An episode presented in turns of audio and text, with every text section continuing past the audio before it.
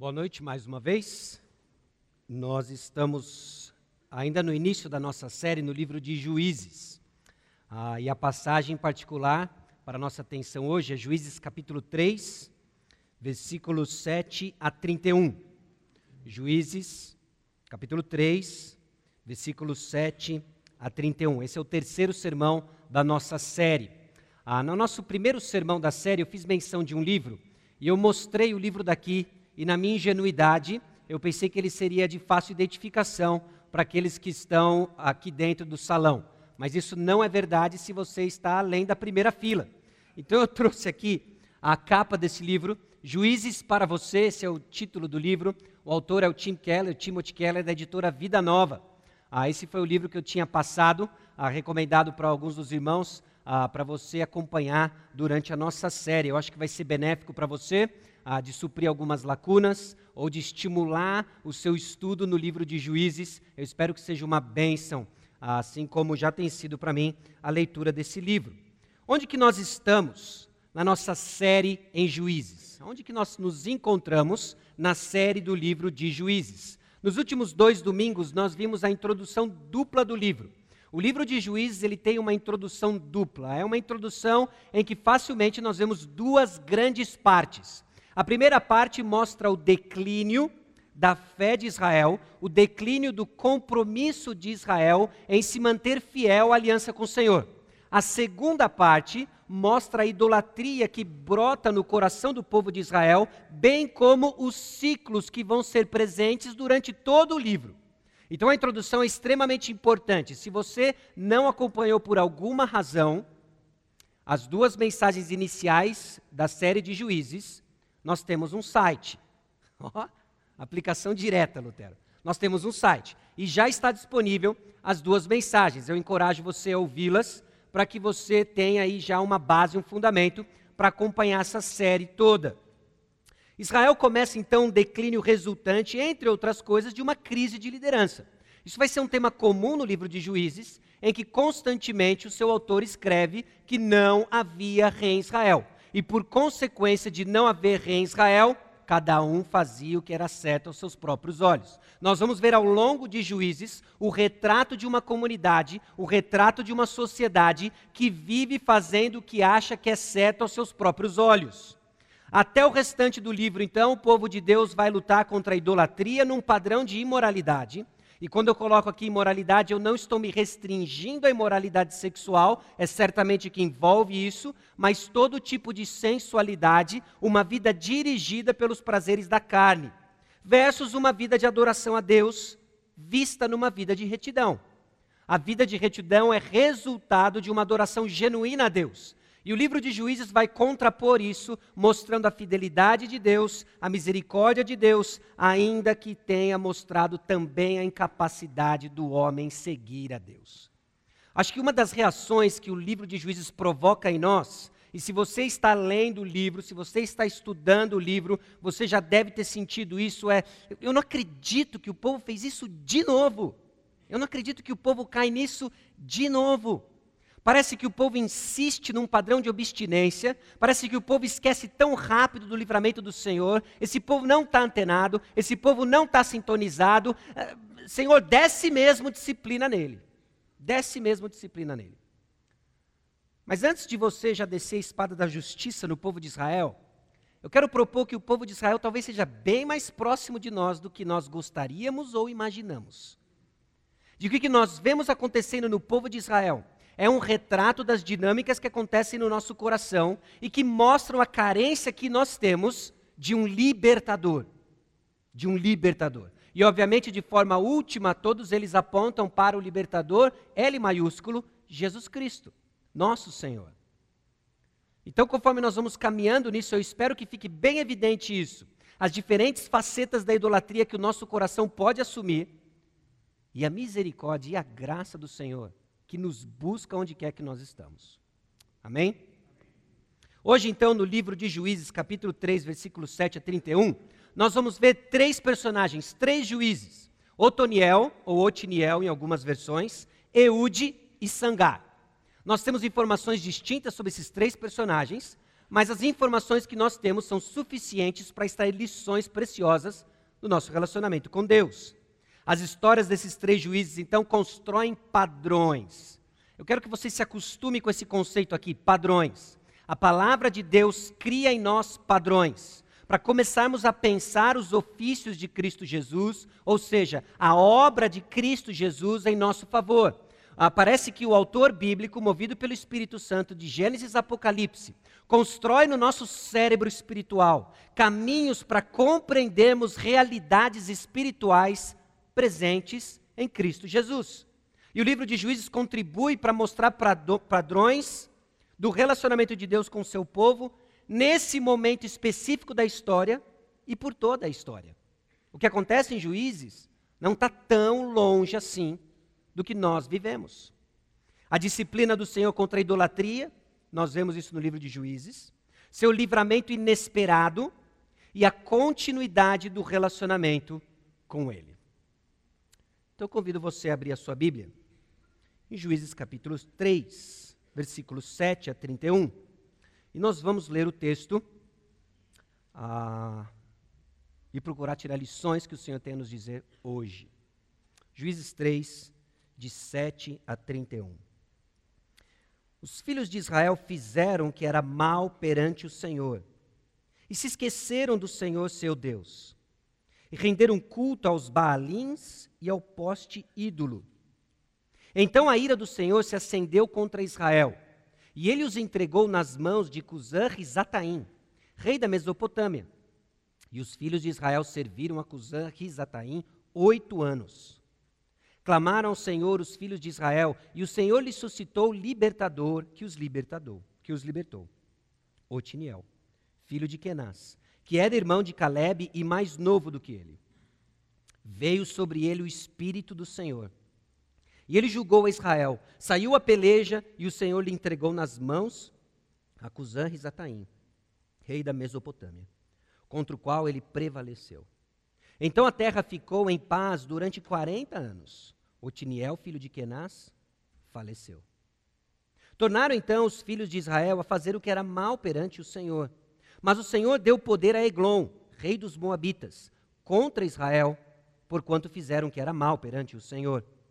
E ajuntou consigo os filhos de Amon e os Amalequitas, e foi e feriu a Israel, e apoderaram-se da cidade das palmeiras. E os filhos de Israel serviram a Eglon, rei dos Moabitas, dezoito anos.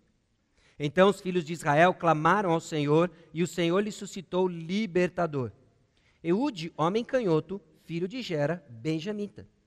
Por intermédio dele, enviaram os filhos de Israel tributo a Eglon, rei dos Moabitas. Eude fez para si um punhal de dois gumes, do comprimento de um côvado, e cingiu debaixo das suas vestes, do lado direito. Levou o tributo a Eglon, rei dos Moabitas. Era Eglon homem gordo. Tendo entrado o tributo, despediu a gente que o trouxera e saiu com ela. Porém, voltou do ponto em que estavam as imagens de escultura ao pé de Gilgal, e disse ao rei: Tenho uma palavra secreta a dizer-te, ó rei. O rei disse: Cala-te. Então todos os que lhe assistiam saíram de sua presença. Eude entrou numa sala de verão, que o rei tinha só para si, onde estava sentado, e disse: Tenho a dizer-te uma palavra de Deus. E Eglon se levantou da cadeira.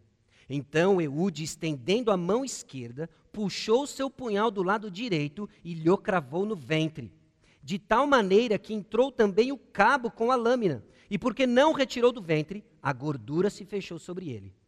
E Eude, saindo por um postigo, passou para o vestíbulo, depois de cerrar sobre ele as portas, trancando-as. Tendo saído, vieram os servos do rei e viram, e eis que as portas da sala de verão estavam trancadas, e disseram: Sem dúvida está ele aliviando o ventre na privada da sala de verão. Aborreceram-se de esperar, e como não abria a porta da sala, tomaram da chave e abriram. E eis seu senhor estendido, morto em terra. Eude escapou enquanto eles se demoravam, e tendo passado pelas imagens de escultura, foi para Seirá. Tendo ele chegado, tocou a trombeta nas montanhas de Efraim, e os filhos de Israel desceram com ele das montanhas, indo ele à frente. E ele lhes disse: Segui-me, porque o Senhor entregou nas vossas mãos os vossos inimigos. os Moabitas, e desceram após ele. E tomaram os vales do Jordão contra os Moabitas, e a nenhum deles deixaram passar. Naquele tempo, feriram dos Moabitas uns dez mil homens, todos robustos e valentes, e não escapou nem sequer um. Assim foi Moabe subjulgado naquele dia, sob o poder de Israel, e a terra ficou em paz oitenta anos. Depois dele foi Sangar, filho de Anate, que feriu seiscentos homens dos filisteus com uma guilhada de bois, e também ele libertou a Israel. Vamos orar mais uma vez.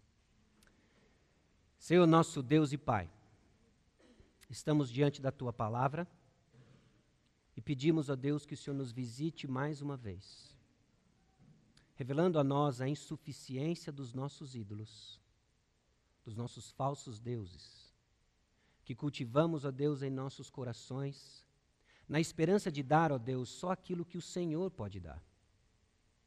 Que seja uma noite de arrependimento, trazendo convicção, ó Deus, do pecado em nosso coração nos apontando mais uma vez para o nosso libertador gracioso, eterno, ressurreto e que está vivo, Jesus Cristo. É no nome precioso de Jesus que nós oramos. Amém. O texto que nós lemos é intrigante em vários sentidos.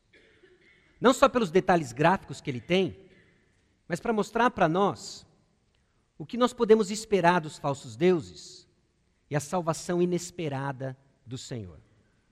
Por alguma razão, na forma como nós fomos criados, nós gostamos do inesperado. Nós gostamos do inesperado. Num certo sentido, nós torcemos para o inesperado. Deu ponte hoje? Não deu. Eu torcia para o inesperado. E essa é a ilustração perfeita, irmãos. Eu já ia usar aquela tristeza dos corintianos, aí eu já ia trazer a palavra de Deus assim, ó, o inesperado a virada da macaca. Ia ser fenomenal. Ia ser fenomenal. Por alguma razão, nós temos fascínio pelo inesperado, em vários esportes. Por exemplo, nessa época do ano, não sei quantos conhecem e sabem, está acontecendo um grande campeonato de basquete na Liga Norte-Americana. Ok? E nessa altura do ano, o ano passado, o mais inesperado aconteceu.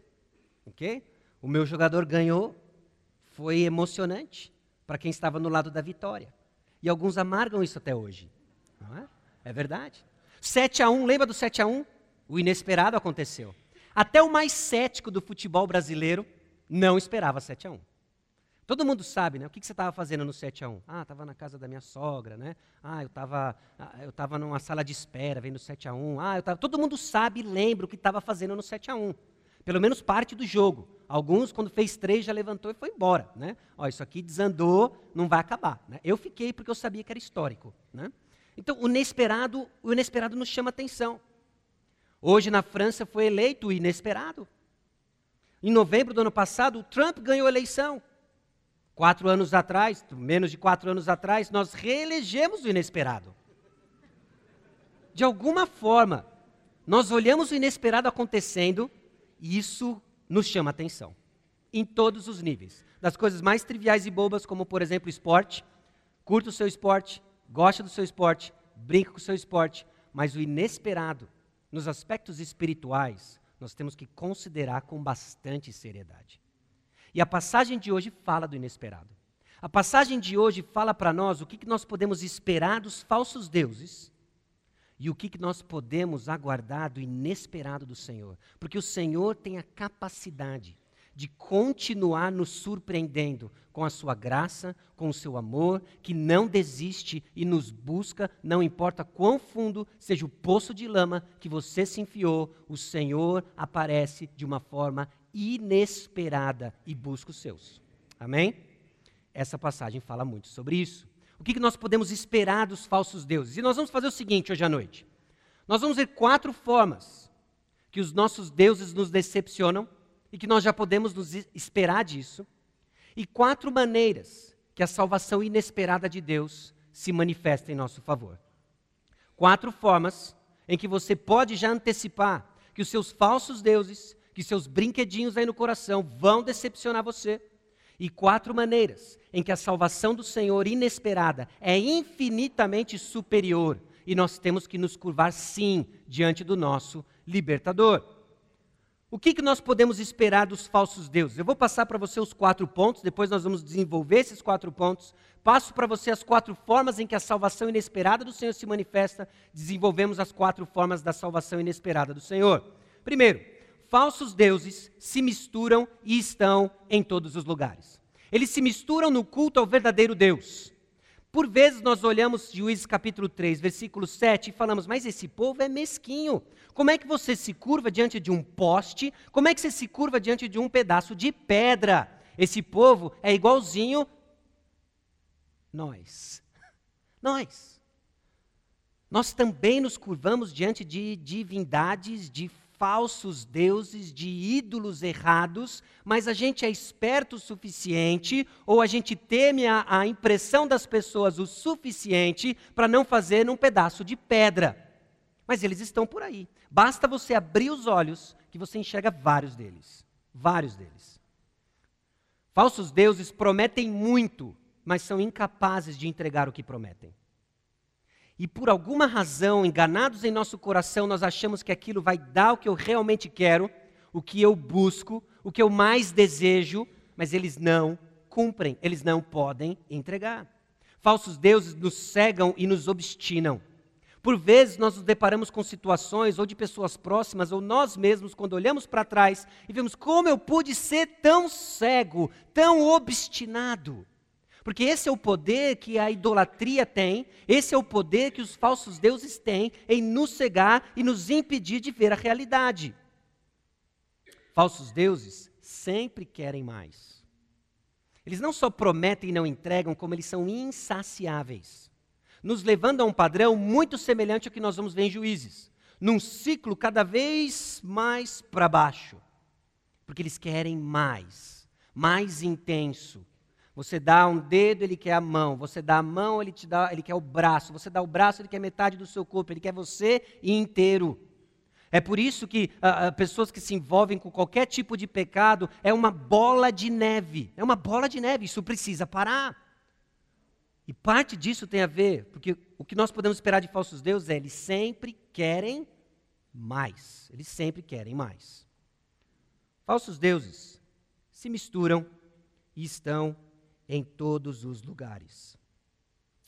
Juízes capítulo 3, versículos 4 a 6, é o contexto imediato da passagem que nós acabamos de ler, e diz o seguinte: o texto: Estes ficaram para por eles o Senhor pôr Israel à prova, para saber se dariam ouvidos aos mandamentos que havia ordenado a seus pais por intermédio de Moisés.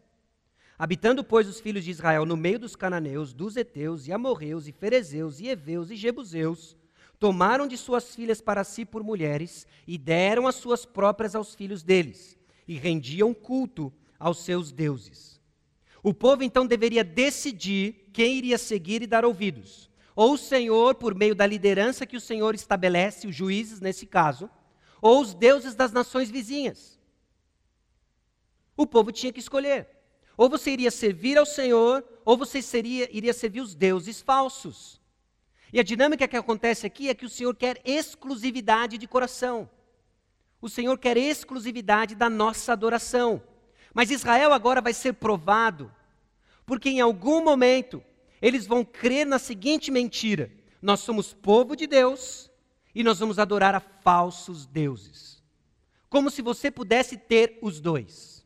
Assim somos nós, meus irmãos. Nós adoramos a Deus, nós confessamos Jesus Cristo como nosso Senhor e Salvador e ainda acreditamos que falsos deuses, falsos ídolos podem dar para nós uma satisfação que você só terá em Cristo Jesus. E precisamos aprender então com a história que homens movidos pelo Espírito Santo deixaram para nós a história inspirada por Deus, que confronta a nossa parcialidade de adoração, nosso ânimo dobre, o nosso coração dividido e nos chama a uma vida de exclusividade com o Senhor. Eles esqueceram do Senhor, diz o versículo 7. Os filhos de Israel fizeram o que era mal perante o Senhor e se esqueceram do Senhor, o seu Deus. A salvação deixou de ser importante para o povo. Talvez alguns até tinham conhecimento intelectual das histórias do povo de Israel. mas eles se esqueceram de viver de acordo com o livramento do Senhor. Visto então numa atitude de apatia, de indiferença, intoxicados então pelas promessas dos ídolos, são pessoas que se tornam indiferentes ao conhecimento de Deus. Agora, pare e pensa, isso não está distante do nosso contexto. Porque é bem provável que num grupo como esse, e que se você andou mais de 10 quilômetros para se reunir aqui, alguma informação sobre Deus você tem. Alguns têm anos de vida cristã. Alguns já leram a Bíblia inúmeras vezes, outros livros você conhece, você sabe, mas a pergunta não é o que você sabe. A pergunta é se você vive de acordo com Deus que você diz crer. Porque a parte da Bíblia que você acredita é aquela que você vive. A parte da Bíblia que você acredita é aquela que você vive. Então, as respostas clichês, as respostas prontas, elas não funcionam e elas não têm poder para transformar a sua vida. Israel era o povo de Deus que se esqueceu de Deus, que não vive mais de acordo com a sua identidade, povo de Deus. E ao traçarmos a história de Israel, o compromisso em que Deus trava com o povo, o desenvolvimento da sua aliança com o povo, desde o encontro com eles em Gênesis 19 no Monte Sinai, até tudo que eles passaram durante a conquista. Mais uma vez a entrega da lei no livro de Deuteronômio. Deus se apresenta para o povo: Eu sou o Senhor teu Deus que tirou você do Egito. E o povo de Israel, sim, nós cremos. Então seja coerente. Mas aqui o que acontece no início dessa falha, que o povo de Israel se esqueceu do Senhor. O povo não ouvia o Senhor. Note, quando a Bíblia fala de ouvir, não está falando da sua capacidade de escutar e discernir sons. Ele está falando se você ouve, crê e vive crê e vive. Aliás, se você traçar de Gênesis a Apocalipse, quando a palavra de Deus fala de ouvir, ela está sim implicando em obediência. O livro de Provérbios traz isso para nós. Escute, meu filho, escute, meu filho, escute, meu filho. Não é a ladainha de um pai transmitindo informação para o seu filho. É escute, obedeça, obedeça. Deuteronômio capítulo 6, capítulo 4, versículos 4 a 7, é uma passagem importante para a compreensão do livro de Juízes como um todo. E logo no início a passagem começa assim. Deuteronômio 4, desculpa, 6, está errado no PowerPoint, 6. Deuteronômio 6, de 4 a 7. Ouve, Israel, o Senhor nosso Deus é o único Senhor. Só tem um. Ouça, viva de forma coerente, só existe um. Deus é um Deus zeloso, Deus não divide a sua glória e Ele quer o seu coração por inteiro. Irmãos, o Senhor está nos chamando para purificar nossa adoração. Se você é um crente no Senhor Jesus Cristo, você deve considerar isso. O Senhor quer purificar a sua adoração. Ouça, só há um Deus nos céus e na terra. E esse Deus é trino, Deus Pai, Deus Filho, Deus Espírito Santo. Ele mandou seu Filho Jesus Cristo. Só Ele que nós servimos. Ouça! E o desdobramento disso, de ouvir que só há um Deus, é, versículos 5, 6 e 7. Amarás, pois, o Senhor teu Deus de todo o teu coração, de toda a tua alma e de toda a tua força. Estas palavras que hoje te ordeno estarão no teu coração, tu as inculcarás a teus filhos, e delas falarás assentado em tua casa, e andando pelo caminho, e ao deitar-te, e ao levantar-te. Escute, só há um Deus. A implicação disso é que você irá amá-lo de todo o coração e comunicar às próximas gerações. Qual é o problema no livro de Juízes? O que, que eles não fizeram? Não comunicaram às próximas gerações. Por que, que eles não comunicaram às próximas gerações?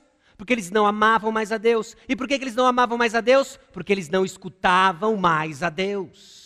Você não ama Deus porque você parou de ouvir. E ouvir não é algo passivo, é algo que você se engaja e faz. Se arrependa, escute a Deus, seja coerente com quem você diz ser. Você é um cristão, viva como tal. É possível, meus irmãos, e é perigoso quando a nossa adoração se torna dividida. Mas talvez você esteja aí arrazoando com isso no seu coração e dizendo: Mas Sasha, a minha adoração não é dividida. Eu não me curvo diante de um poste. Eu não faço romarias que seja. Eu não tenho, eu não tenho estátuas espalhadas na minha casa, eu não carrego amuletos. Bom, o Senhor é o único Deus. E o povo de Israel se curvou diante dos Baalins e o poste ídolo. Algumas versões trazem Azerá, Deus da fertilidade. Eles não amavam um pedaço de pau. Eles não adoravam um pedaço de pau. Eles amavam as promessas do pedaço de pau. Fertilidade. Eu vou ser próspero. Com a prosperidade vem poder. Esse Deus promete a mim poder. Ele promete a mim produtividade. Ele promete a mim tudo que eu sempre quis: conforto, controle, aprovação. Por trás daquele poste tinha um conceito. Um conceito que não é tangível, não é material, mas ele é abrigado no nosso coração. É capaz, meus irmãos, que a nossa adoração esteja dividida, não porque nos curvamos diante de um poste, mas amamos os mesmos conceitos. Amamos os mesmos conceitos. O que era mal perante o Senhor fez Israel. Mais adiante, no capítulo 10, versículo 5, não era só Baalins e esse poste ídolo, mas Astarote, deuses da Síria, os de Sidom, de Moabe, dos filhos de Amon e dos filisteus, deixaram o Senhor e não serviram. Pode ser que a sua adoração não esteja dividida apenas com outro Deus, mas com múltiplos deles. Ao longo da história, homens disseram que o nosso coração é uma fábrica de ídolos. Acredite, é. Nós temos a incrível capacidade de transformar qualquer coisa num ídolo e servir no nosso coração e achar que está tudo bem, mas Deus quer purificar a sua adoração. O maior perigo, então, não é o ateísmo, mas querer que Deus coexista com ídolos, diz o autor Tim Keller. Que perigo! Que perigo! É acharmos que servimos o Deus Criador, mas estarmos servindo a outros deuses também. Será que isso acontece conosco? Será que é possível deixar de ouvir? Será que é possível esquecer o que o Senhor fez por nós? Há um tempo atrás nós ouvimos um sermão em 2 Pedro capítulo 1. E eu quero ler para os irmãos o versículo 9. 2 Pedro capítulo 1, versículo 9. Pois aquele a quem estas coisas não estão presentes é cego, vendo só o que está perto, esquecido da purificação dos seus pecados de outrora não só não escuta, como não vê, vê só o que está ao redor. E o que são essas coisas? Os versículos 5 a 8 desenvolvem para nós as virtudes cristãs. Se você não está crescendo espiritualmente, agora entenda isso: Cristo Jesus lhe salva, Cristo Jesus lhe purifica. Você confessa Jesus Cristo como Senhor e Salvador da sua vida. Há uma expectativa sobre você, o seu crescimento, o seu progresso espiritual. Alguns crescem mais rápido que outros, mas todos devem e precisam crescer. E se você não está crescendo, se você está estagnado na sua vida espiritual, seja por oito, seja por 18 anos, você esqueceu o que Cristo fez por você. Você está cego, você só enxerga o que acontece ao seu redor. E o que, que acontece ao seu redor? O Corinthians ganhou de novo. Acontece ao seu redor. E o que, que acontece ao seu redor? A economia está indo para o vinagre, está indo para o vinagre. E o que, que acontece ao seu redor? Os seus sonhos conjugais não se concretizam, os seus sonhos familiares não se desenvolvem, você só enxerga o que está perto, você não cresce. Ó vida, ó céus, você esqueceu o que Cristo fez por você.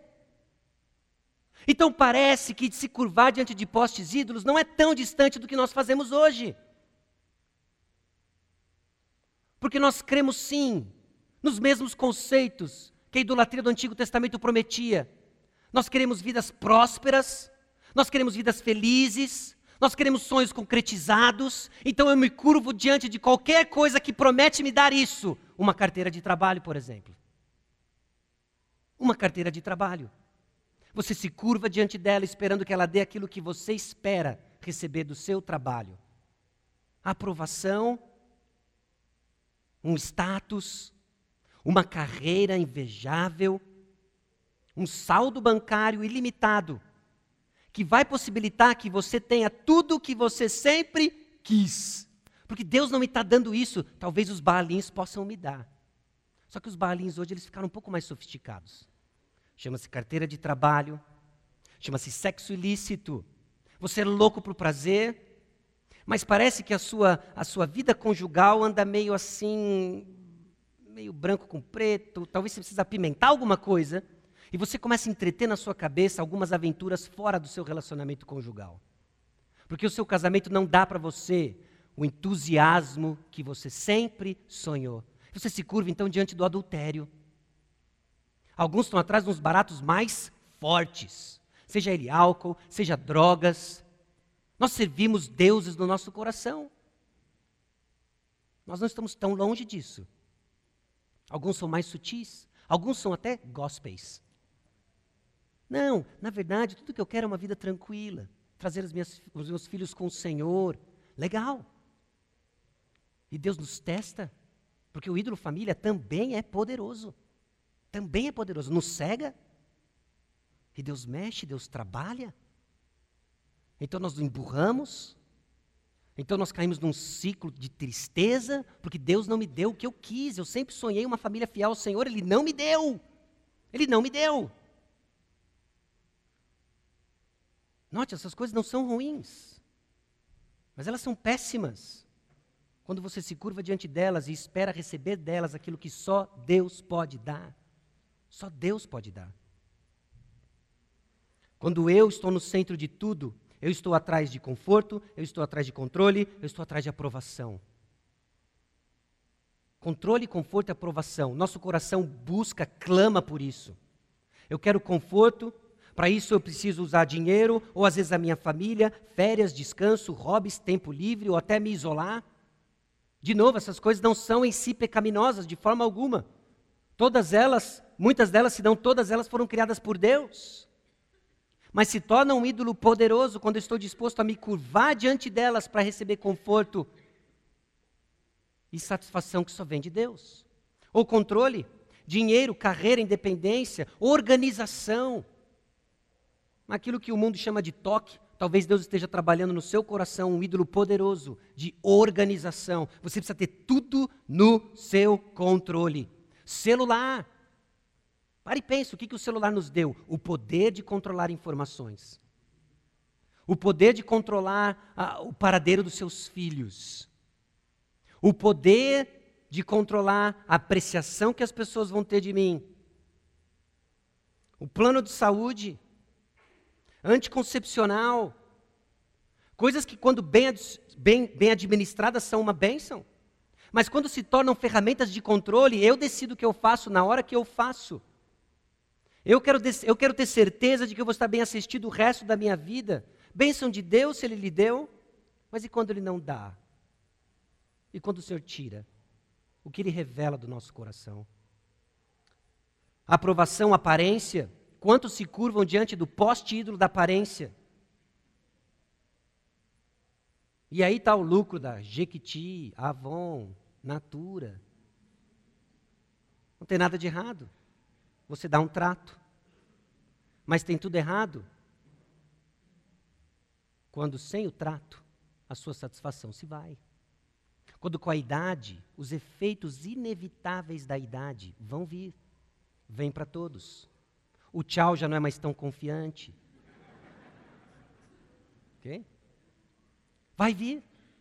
Mas nós nos curvamos diante do Deus da aparência, achando que então um dois por dois na nossa camisa bordada vai fazer toda a diferença. As pessoas vão então, ah, olha aquele cara, olha aquela pessoa ali, tá, tá por cima, tá por cima. Nos curvamos diante dessas coisas. Reconhecimento, de novo, família, amigos, carro, casa, popularidade. Note, as possibilidades são infinitas. E, de novo, nenhuma das coisas mencionadas são ruins por si só. Mas podem se tornar aquilo que nós chamamos de deuses funcionais para dar aquilo que seu coração mais deseja: conforto, controle, aprovação. Eu estou disposto então para pecar para conseguir isso? Como que eu sei que eu estou servindo falsos deuses? Quando você peca para obter algo. Quando você peca para obter algo. Você luta por excelência acadêmica? Amém. Todos os estudantes devem lutar por excelência acadêmica. Amém? E o corpo docente diz aleluia? Aleluia. Todos devem lutar por excelência acadêmica. Mas isso se torna um ídolo poderoso quando você está disposto a até usar subterfúgios para aumentar a sua nota. Começa com C e termina com OLA. E ganhou uma sofisticação, porque no meu tempo não tinha todo esse negócio de celular e tal. Era papelzinho que os caras faziam, escrevia aqui tudo, né? Para ler, o cara dava uma girada, um negócio maluco, né? Passa mais tempo fazendo cola do que estudando. Mas enfim, podia ter estudado e tirava 10 sem cola. Mas fecha parênteses. Nós estamos dispostos a pecar para ter. Pecar para ter. Sucesso profissional. Você está disposto a puxar o tapete de alguém para subir mais um nível? Estou disposto a pecar quando eu não consigo o que eu estou querendo? É? Tantas coisas que Deus criou, e uma palavra especial aos jovens. Deus criou o prazer, Deus criou o prazer sexual. E Ele disse que é muito bom. Mas isso tem um contexto. E o contexto é a fidelidade conjugal. Quando você está disposto a pecar para ter o prazer, você está em pecado, você está amando algo diferente do único Deus, você está em idolatria. Tem algo no seu coração competindo com uma adoração exclusiva a Deus. Isso é perigoso. Ou ainda mais duas perguntas. Estou disposto a fazer qualquer coisa que Deus disser sobre essa área da minha vida? São perguntas que começam a revelar quem de fato nós adoramos. Estou disposto a aceitar qualquer coisa que Deus enviar nessa área da minha vida. Assustador. Assustador. Quando nós ouvimos notícias tristes de enfermidades, separações, se fosse dentro da sua casa, onde o seu coração estaria? Deus quer exclusividade do nosso coração. E falsos deuses se misturam e estão em todos os lugares. Falsos deuses prometem muito e são incapazes de entregar o que prometem. Em busca de fertilidade e prosperidade, Israel encontrou pobreza e servidão. Eles se prostraram diante do Deus da fertilidade, Balins, os postes ídolos, e o que eles encontraram não foi o que eles buscavam, foi servidão. Meus irmãos, curvar-se diante de ídolos não vai dar o que você está esperando. Não vai dar o que você está esperando. Se você está se curvando diante de qualquer coisa buscando segurança, você não vai encontrar. Basta um, um abalo no mercado acionário da Rússia que seu emprego está em jogo. Basta alguém não fechar o seu contrato que a sua satisfação está ameaçada. Basta um espirro diferente que a sua segurança na sua saúde se encontra ameaçada. Confiança somente em Deus. Israel então amarga no capítulo, no capítulo 3, versículo 8, a servidão nas mãos de Cusã Rizataim, e no versículo 18, se curvando diante de falsos deuses, versículo 12, desculpa, Deus os entrega na mão de Eglon, rei dos Moabitas. Servindo a falsos deuses, nós vemos isso não só no lado de Israel, mas do próprio Eglon. Ele servia a falsos deuses e Eglon não encontrou segurança. No texto que nós lemos, Eude está caminhando em direção a Eglon. E no versículo 19 diz: Porém, voltou do ponto em que estavam as imagens de escultura ao pé de Gilgal. Ele chega num determinado momento, naquele terreno onde se encontrava o rei, ele passa por aqueles deuses que supostamente o protegiam, que supostamente dava a ele toda a fertilidade e prosperidade que ele queria. Ele olha aqueles falsos deuses e fala: Eu tenho uma mensagem para Eglon. E ele volta. Ele volta, ele se encontra com Eglon, ele enfia um punhal na barriga daquele rei. Ele cai morto, ele foge. E ele volta de novo, e o texto diz no versículo 26: Eude escapou enquanto eles se demoravam, e tendo passado pelas imagens de escultura, na jurisdição dos falsos deuses, eles não fizeram nada.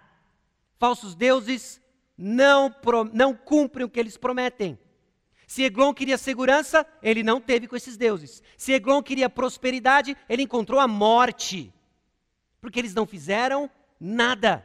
Falsos deuses nos decepcionam e eles não têm poder para dar o que o nosso coração anseia.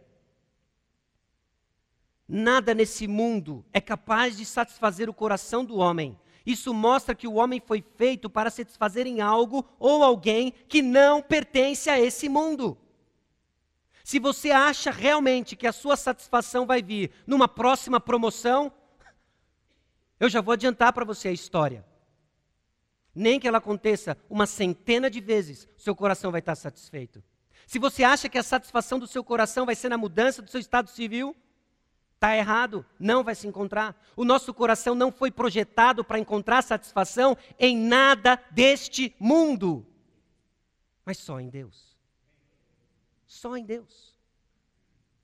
O nosso coração encontra a paz que ele busca em Deus. E isso é de outro mundo. Isso é de outro mundo. Em nossa vida sempre há algo em que investimos para conseguir um nível de alegria e satisfação que apenas Deus pode dar. Os momentos mais dolorosos de nossa vida são aqueles em que nossos ídolos estão sendo ameaçados ou removidos. Olhando para a história de Israel, olhando ao nosso redor, o que nós enxergamos é que os momentos de intensa agonia, Deus mexe conosco. E Ele diz assim: Eu sou suficiente. Eu sou suficiente. Você me ama. E pode ser que você escute isso e fale assim, mas que Deus cruel. Que Deus caprichoso. Eu quero propor para você, e nós vamos desenvolver isso ao longo do restante do nosso tempo, que é um ato de amor, quando Deus assim faz. É início de uma restauração, sem a qual nós não podemos ficar sem. Deus trabalha conosco, Deus mexe conosco. E é na intensa dor que a sua voz se torna doce nós escutamos o que ele tem a dizer e vemos que estávamos curvando diante de falsos deuses. Mas ele é o único. Ele é o único Senhor. Falsos deuses nos cegam e nos obstinam. Israel está cada vez mais obstinado para clamar ao Senhor. Eu não sei se você notou no decorrer da nossa leitura que no versículo 8, e os filhos de Israel serviram a Cusã Risataim oito anos clamaram ao Senhor. Oito anos. Oito anos de intensa prova.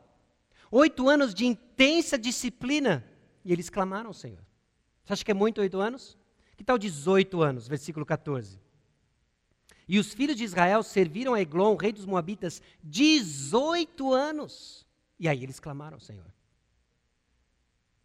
Quando estamos adorando falsos ídolos, quando o nosso coração está tomado por falsos deuses, parece uma eternidade. Oito, dezoito. E eu fico pensando na nossa caminhada. Quantos talvez que estão amargando coisas há meses, há anos, há décadas, esperando que de alguma forma esse poste ídolo vá se levantar e dar para você o que você realmente quer. Ele não vai levantar, ele é morto. Ele está morto.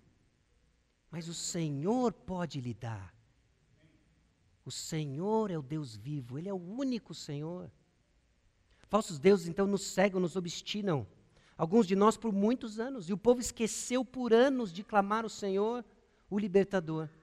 Às vezes isso se perde na nossa leitura, porque é um versículo atrás do outro. Aqui de oito anos, do versículo 8 até o versículo 14, nós estamos falando apenas de cinco, seis versículos. Mas tem anos aqui, meus irmãos. Esquecer é não ser mais conduzido, então, pelo que cremos do Senhor, e então amargamos oito, dezoito décadas. Agora, lembrar é viver de forma coerente com o que cremos do Senhor. Hoje é um dia de lembrar. E na providência de Deus, nós lembramos de uma forma especial, inclusive cumprindo a ordenança do próprio Senhor Jesus Cristo, de lembrar o que ele fez por nós. Jesus morreu em nosso favor. Contra a amnésia espiritual, então, vem a igreja. Vem a igreja. Está aí uma frase clichê. Está aí talvez alguns que por décadas resistem a essa ideia. Por que, que eu vou vir à igreja? Isso é um capricho ah, de fundamentalista, isso é um capricho dos xiitas, isso é um capricho dos radicais. Hebreus 10, 24 e 25 diz: Consideremos-nos também uns aos outros, para nos estimularmos ao amor e às boas obras. Não deixemos de congregar-nos como é costume de alguns, antes façamos admoestações tanto mais quanto vedes que o dia se aproxima. Nos reunimos não apenas para cantar juntos, porque fica mais forte, nos reunimos não apenas para ouvir uma mensagem, porque você pode fazer um download dela na internet, na sua casa, aliás, nós temos um site. Nos reunimos também para não esquecer. É possível esquecer. Vem à igreja, você vai esquecer. Se você não vier, você vai esquecer. Escute, você precisa estar escutando. Meus irmãos, é uma batalha pela tua alma, é uma batalha pela minha alma. Não importa quantos anos de vida cristã você tem, quão tradicional você seja, nem de que tribo você é de Israel. Lembre, continue escutando, senão você esquece. É difícil? Claro que é difícil. Todo mundo aqui é perfeito? Claro que não. E mesmo. Providencial.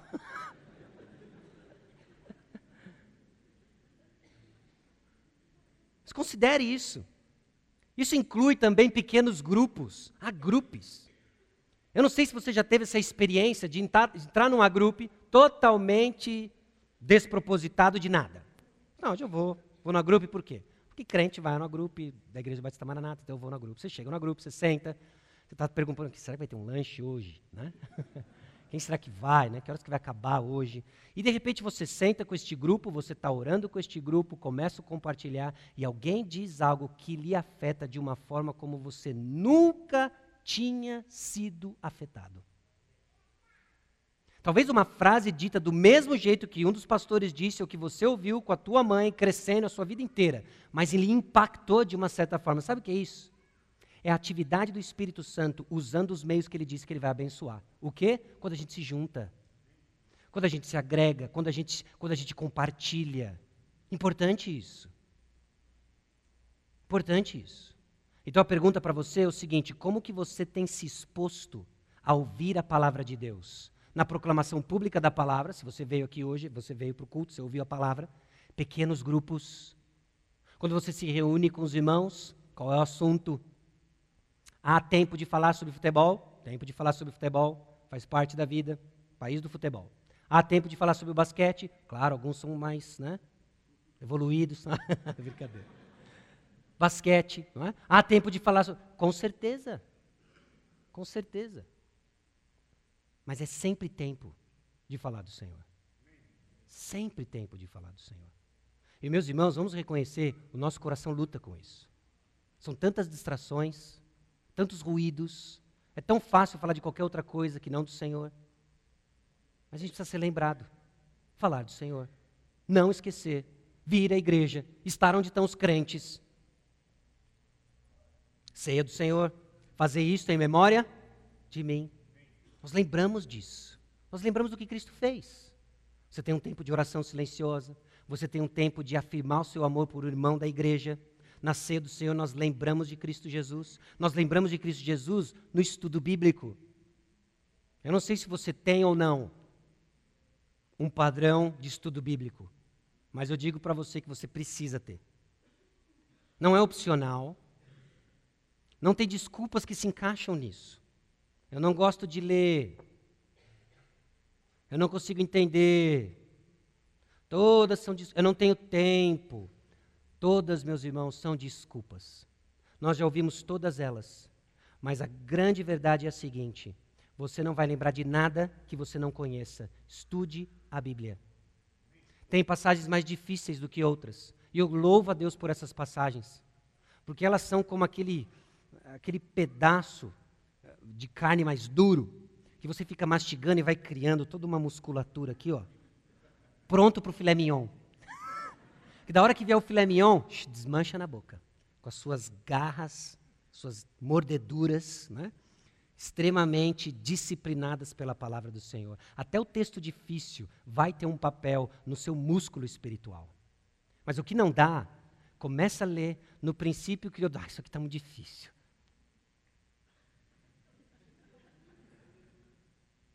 Persevere, é importante, você precisa conhecer. Você precisa conhecer. Falsos deuses sempre querem mais. O ciclo de Israel é obstinado e mostra que os falsos deuses nunca estão satisfeitos. O enigmático Eglon. Nós vamos ver mais sobre ele depois, daqui a pouco. Mas Eglon é um camarada meio. não dá para discernir exatamente o que, que é esse cara. Não é? Será que ele é alguém orgulhoso? Será que ele é alguém depravado? O que está acontecendo com Eglon? O que, eu, o que é eu não sei, mas o que eu sei é, ele sempre quer mais. Ávido por querer mais, qualquer coisa que seja, ele cai numa cilada pueril de ficar sozinho num quarto, fechado, provavelmente um banheiro, com alguém da nação oprimida. Duh! Até eu que sou mais bobo não caio nessa. E por que, que ele cai nessa? Porque ele é obstinado e porque ele está cego. E ídolos sempre querem mais. O que ele viu não foi o perigo, ele viu a oportunidade de ter mais. É isso que ídolos nos fazem. Nos cegam. Você não enxerga o perigo, você só vê a oportunidade de ter mais. Mas a palavra de Deus desventa os nossos olhos. Presta atenção, preste atenção. Isso é o que nós podemos esperar dos falsos deuses.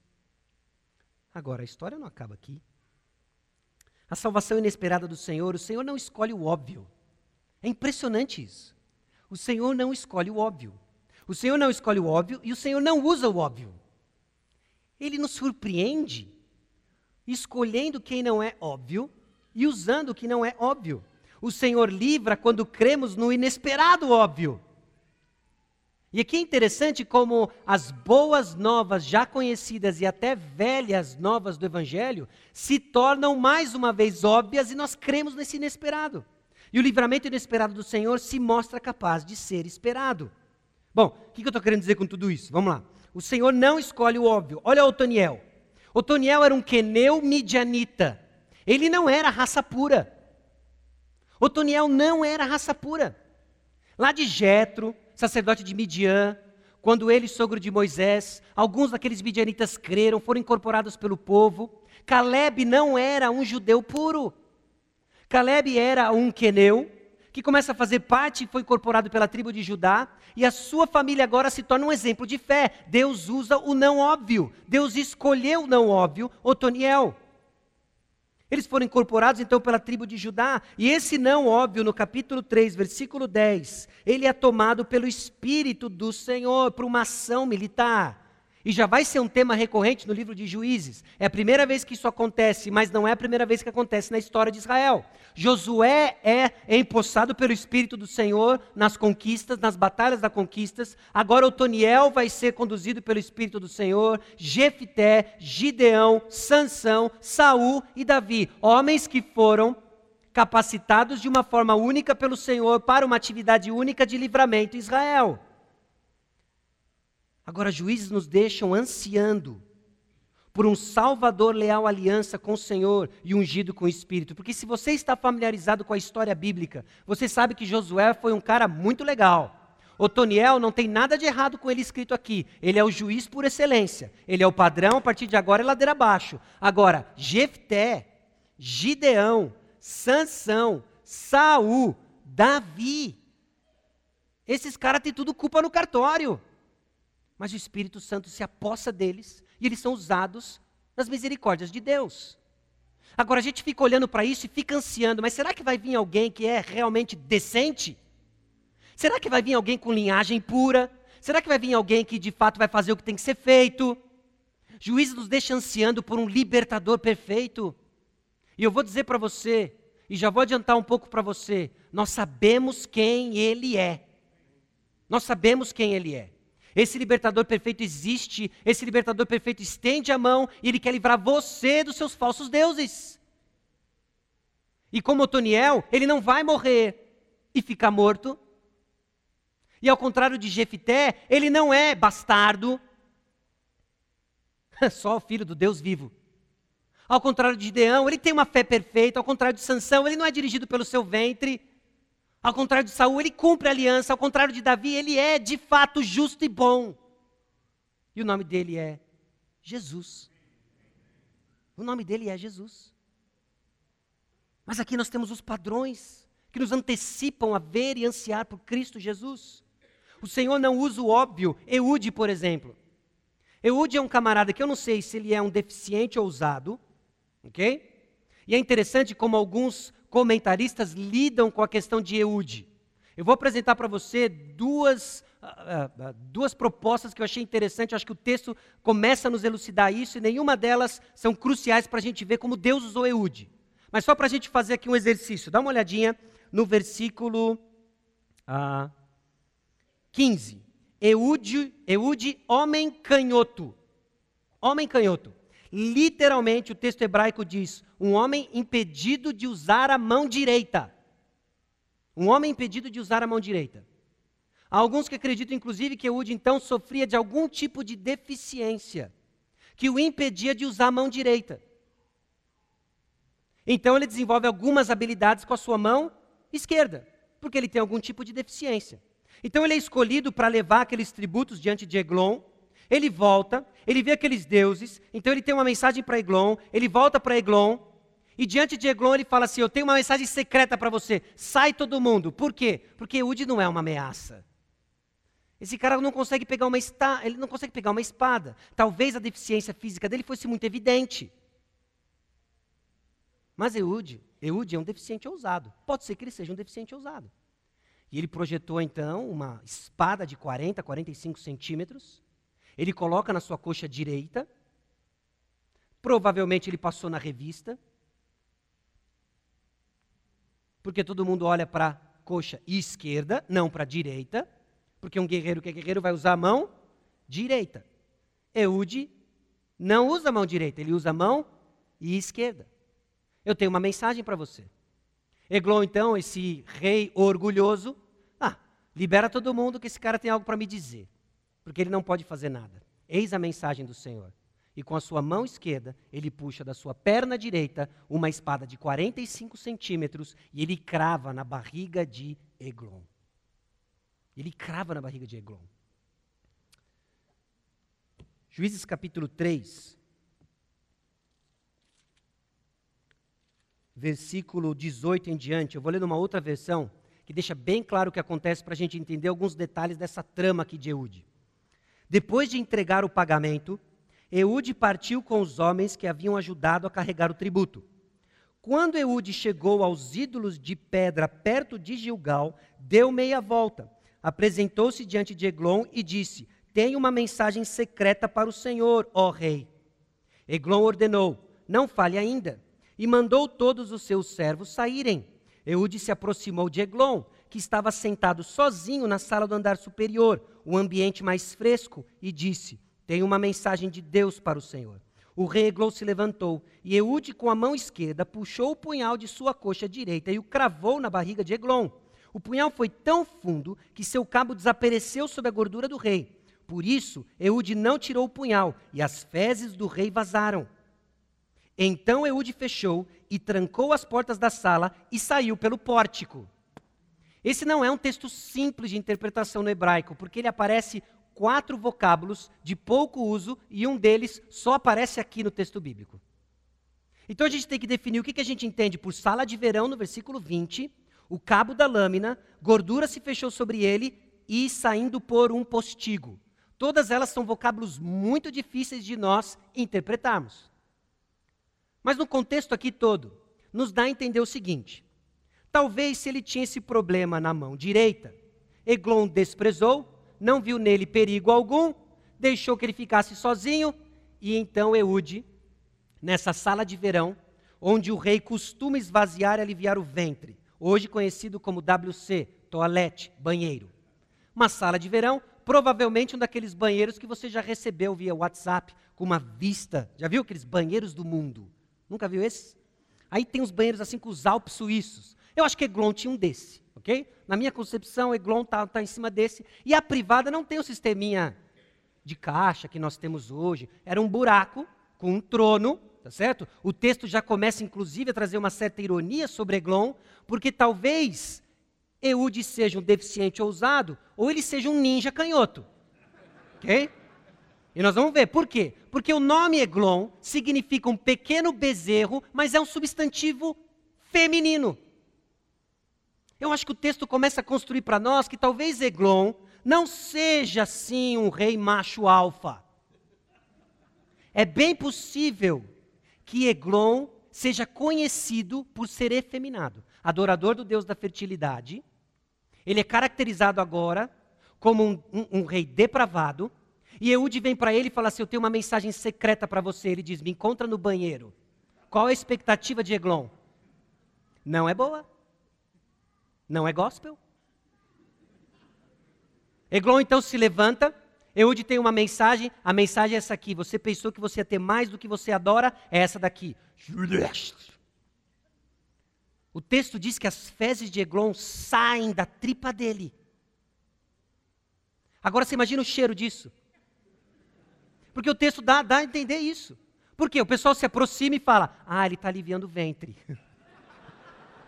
aquele cheiro passou pela porta, aquele homem caiu para frente, só tem um lugar para sair da sala.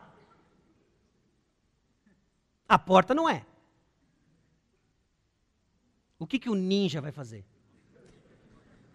Ele vai se dar a descarga. Eu, verdade. Eude então sobe no trono. E ele foge pelo esgoto. Eude foge pelo esgoto. Ele tranca a porta, tá aquele cheiro lá dentro, todo mundo acha, não, quando o rei senta lá, meu, pode esperar.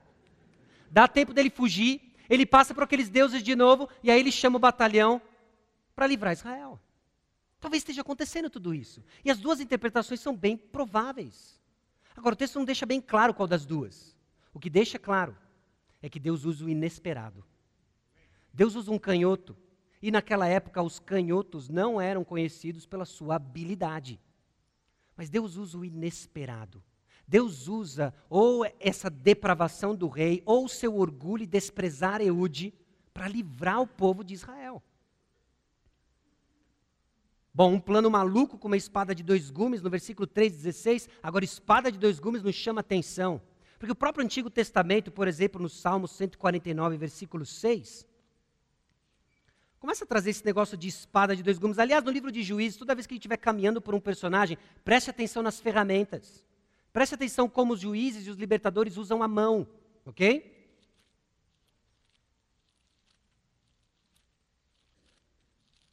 149. Versículo 6. Nos seus lábios estejam os altos louvores de Deus, nas suas mãos, espada de dois gumes. Com frequência no Antigo Testamento, espada de dois gumes está associada a uma atividade verbal. Verbal. E aí você sabe como que o Novo Testamento faz o uso de espada de dois gumes. Clicou? Hebreus 4, o que, é a espada de dois gumes? A palavra. Nessa hora você já também está clicando já em Apocalipse, não está? Jesus Cristo vem, o que sai da boca dele? Uma espada do quê? De dois gumes. Tem alguma coisa acontecendo aqui? Tem alguma coisa chamando a nossa atenção? Essa espada de dois gumes, sim, ela furou a barriga do rei Eglon, mas também alinhada ao uso da palavra, ao uso da palavra. Sangar 600 homens com um ferrão de conduzir bois. Para e pensa no filme que seria isso aqui. Esse cara é maior que Chuck Norris. Ok? Ele pega um ferrão de conduzir bois e ele mata 600 filisteus. Deus usa o inesperado. Deus usa o inesperado. Bom,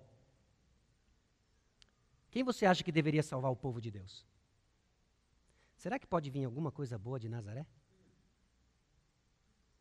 Será que vai vir alguma coisa boa de Nazaré? Porque não só veio coisa boa de Nazaré, veio o libertador que a gente precisa. Enquanto todo mundo esperava, alguém talvez nascido em Roma, que viria com toda a pompa, Deus usa o inesperado. Alguém cresceu em Nazaré, um carpinteiro, nascido em Belém, uma manjedoura. Deus nos livra com o inesperado. Humilhando o que a gente entende por salvação. Talvez você esteja aí pensando, já, já entretendo algumas coisas na sua cabeça, uh, no sentido de que, ah, eu tô, estou vendo, Deus está trazendo à tona falsos deuses, e você, eu já sei o que eu preciso fazer com isso. Eu preciso talvez de algo espetacular, jejum e oração. Uh, talvez Deus está usando o inesperado. Sabe qual é o inesperado? O sopro da palavra dele dizendo apenas assim para você, ó. Obedeça. Creia. Eu sou bom. Eu sei o que eu estou fazendo. É o inesperado. Porque, por vezes, na nossa própria batalha espiritual, nós achamos que Deus vai mandar uma grande situação, um evento que vai dividir a sua história. E, e Deus manda isso? Deus manda isso. Mas, às vezes, o que, que ele faz? Sermão, 7 de maio. Inesperado. Veio para a igreja, dirigiu, caminhou, entrou aqui, escolheu um assento. Um assento especial, marfinite, branco, tem nada demais. E Deus usa o inesperado. Porque a palavra de Deus nos chama ao arrependimento. Porque a palavra de Deus nos chama a uma vida com Ele. O Senhor não usa o óbvio. O Senhor livra quando cremos no inesperado óbvio. Dá uma olhada em Juízes 3, 27 a 29 de novo. Eu fiquei fascinado por isso aqui. Porque vem Eude, ou esse ninja canhoto, ou esse deficiente ousado, a gente não sabe. Ele chega ele enfia a espada em Eglon, Eglon morre, ele sai. O que, que mudou até então? Absolutamente nada. Morreu um rei. E aí ele chega diante do povo e fala assim: toca uma trombeta, e nos versículos 27 a 29, eis o que ele diz: Tendo ele chegado, tocou a trombeta nas montanhas de Efraim, e os filhos de Israel desceram com ele das montanhas, indo ele à frente. E lhes disse: Segui-me, porque o Senhor entregou nas vossas mãos os vossos inimigos, os Moabitas, e desceram após ele, e tomaram os vales do Jordão contra os Moabitas, e a nenhum deles deixaram passar. Naquele tempo, feriram dos Moabitas uns dez mil homens, todos robustos e valentes, e não escapou nem sequer um. O que, que mudou? Olha o que, que esse camarada diz. A fácil vitória dos israelitas após 18 anos de opressão mostra que eles tinham o poder necessário para fazê-lo desde o começo. Tudo o que precisavam fazer era levantar-se e lutar, exatamente o que Deus lhe ordenara. A fé é chave. Tudo o que precisavam fazer era obedecer à ordem de Deus. E quem chamou a ordem de Deus? Eude. Deus, entre, ele, ele não menciona, olha, ele não menciona absolutamente nada de Eglon. Ele toca a trombeta e fala: Deus entregou os inimigos nas nossas mãos. Eglon está morto. Eu vazei por uma privada, ele está morto. Ele não diz nada disso. Ele só diz o seguinte: Deus entregou nas nossas mãos. O povo creu. E o que, que eles fizeram? Mataram 10 mil homens. O que, que mudou? Mudou a chave da fé. Só isso. Só isso que mudou. Não veio um sopro, não veio o anjo exterminador lá do livro de Êxodo e matou os caras. Isso a gente acontece, a gente vê outras passagens. Mas aqui não mudou nada. A única coisa que mudou foi eles creram e Deus entregou na mão dos israelitas. E nós? E nós? Porque, aliás, João capítulo 5 diz: o que é preciso para a gente fazer as obras de Deus? O que é preciso para fazer obras ainda maiores do que as de Cristo? Sabe o que é preciso? Crer. Sabe o que você precisa para o progresso espiritual? Sabe o que, você precisa para começar a dar passos de crescimento espiritual? Sabe o que você precisa para abandonar os seus ídolos que têm estagnado você espiritualmente, roubado a sua vitalidade, levado você para o tatame? Crer, Jesus Cristo é Salvador. Creia. E continue crendo. É o que você precisa. Porque Ele é o pioneiro da nossa fé. Vai lá para Hebreus capítulo 12.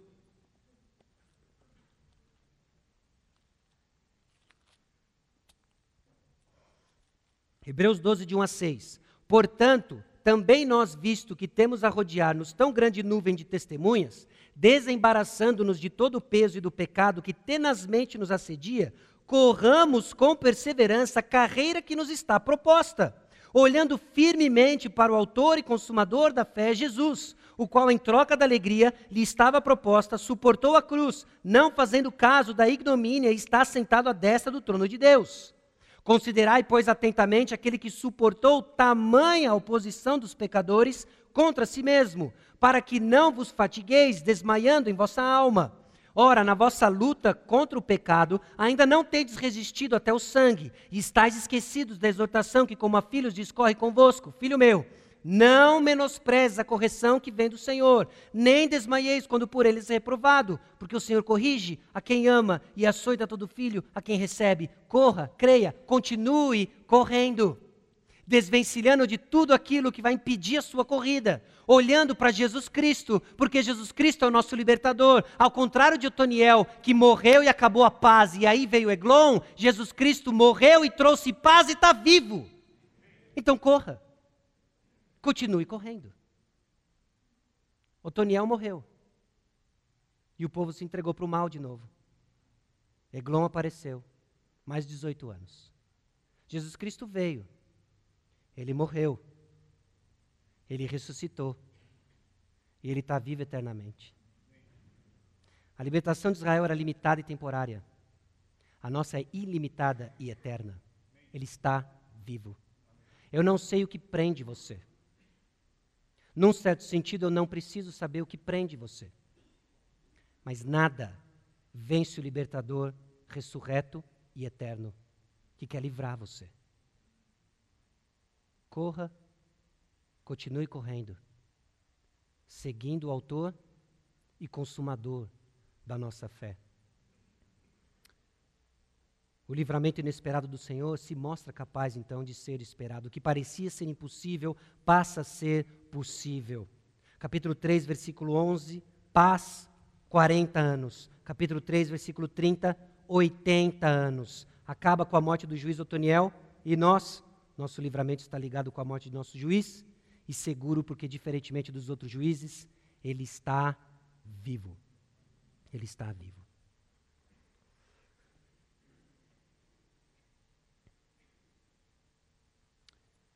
Eu não sei, não tenho a mínima ideia da forma como você entrou aqui. Mas eu sei que Deus usa, que o Espírito Santo usa a palavra dele pregada para nos encontrar onde estamos. Pode ser que você esteja aqui, depois de 8, 18, 20, 30 anos, achando que era liberto, mas está preso, estagnado. Hoje é dia de salvação.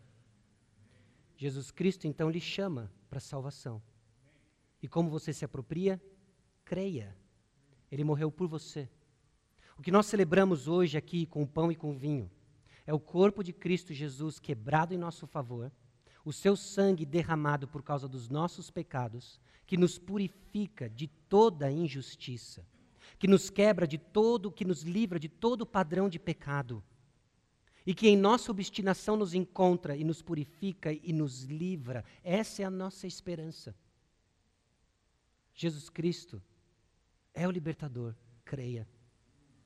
Pode ser que você tenha sim Cristo como seu Salvador, mas com o coração desdividido você adora outras coisas, seu próprio prazer, o seu próprio controle, a aprovação de pessoas e tem uma vida confusa, vendo só o que está perto de você.